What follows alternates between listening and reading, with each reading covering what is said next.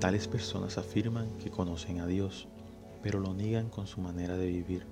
Son detestables y desobedientes. No sirven para hacer nada bueno. La forma en que vivimos dice mucho de lo que creemos. Estamos siendo testimonios de la vida en Cristo.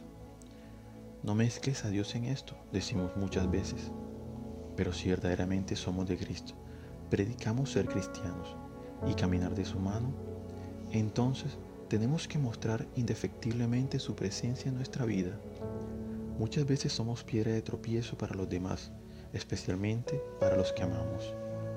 Me contaron una historia de una familia donde hubo un pequeño altercado entre madre e hija, siendo la hija una mujer de Dios que caminaba con el Señor, que de alguna manera perdió el control de la situación y levantó la voz a su madre, faltándole al respeto.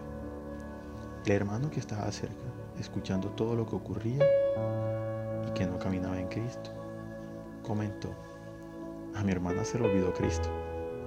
Y no la juzgó como muchos lo hacen diciendo, ¿y eso que es cristiana?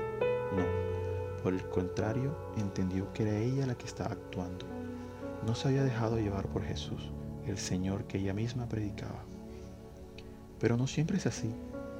Nosotros, los que nos decimos ser cristianos, tenemos que verdaderamente ser diferentes, mostrar con nuestra vida diaria que seguimos a Cristo como un estilo de vida. Tal vez ella en ese momento no lo sabía, solo se estaba dejando llevar por sus emociones. No somos perfectos y muchos de nosotros muchas veces fallamos y herimos a los que amamos, a los que viven a nuestro alrededor, porque el amor de Dios no se derrama de nuestra vida cuando no estamos juntados empapados, revueltos y unidos a Él. Y eso solo se puede lograr yendo todos los días a buscar de su presencia, para que Él en ese lugar moldee nuestro carácter, nuestras emociones, nuestro temperamento, nuestras palabras.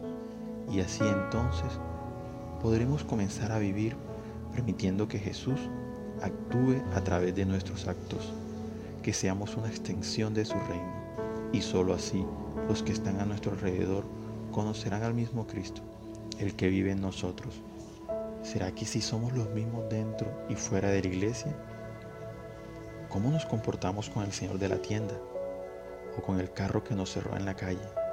¿O con la empleada que no cumplió sus quehaceres?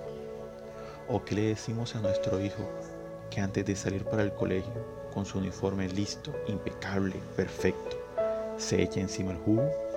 El secreto del ministerio de un hombre o una mujer de Dios no está en la calle, sino en privado, en lo que hacemos y experimentamos en su presencia.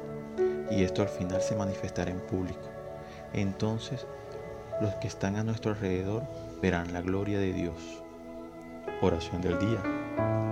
Amado Padre, te pido perdón porque he entendido que muchas veces te he deshonrado con mis actos. He herido a los que me rodean alejándolos de conocerte.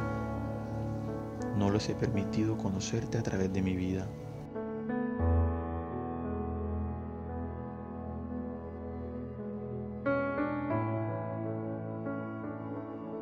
Hoy te pido que tomes mi vida completa y la moldees de acuerdo a tu voluntad, que mi carácter, mis acciones reflejen tu presencia en mi vida, que aprenda a construir una relación tan íntima contigo que siendo uno solo tú y yo, me convierte en una extensión de tu reino. Gracias por tu misericordia y por tu amor. Amén.